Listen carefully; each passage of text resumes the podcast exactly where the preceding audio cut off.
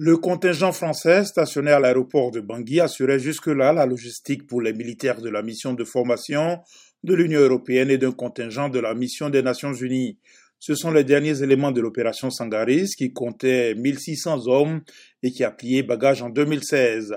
Paris avait décidé par la suite à l'été 2021 de suspendre sa coopération militaire avec Bangui jugé complice d'une campagne anti-française téléguidée par la Russie.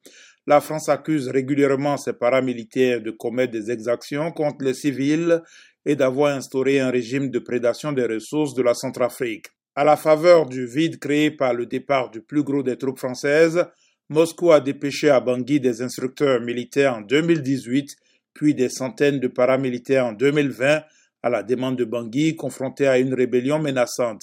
Ce départ annoncé des derniers soldats français de Centrafrique intervient quelques semaines après la sortie du Mali des militaires français au terme du divorce consommé entre Paris et Bamako, qui a également choisi d'avoir recours au service d'instructeurs russes.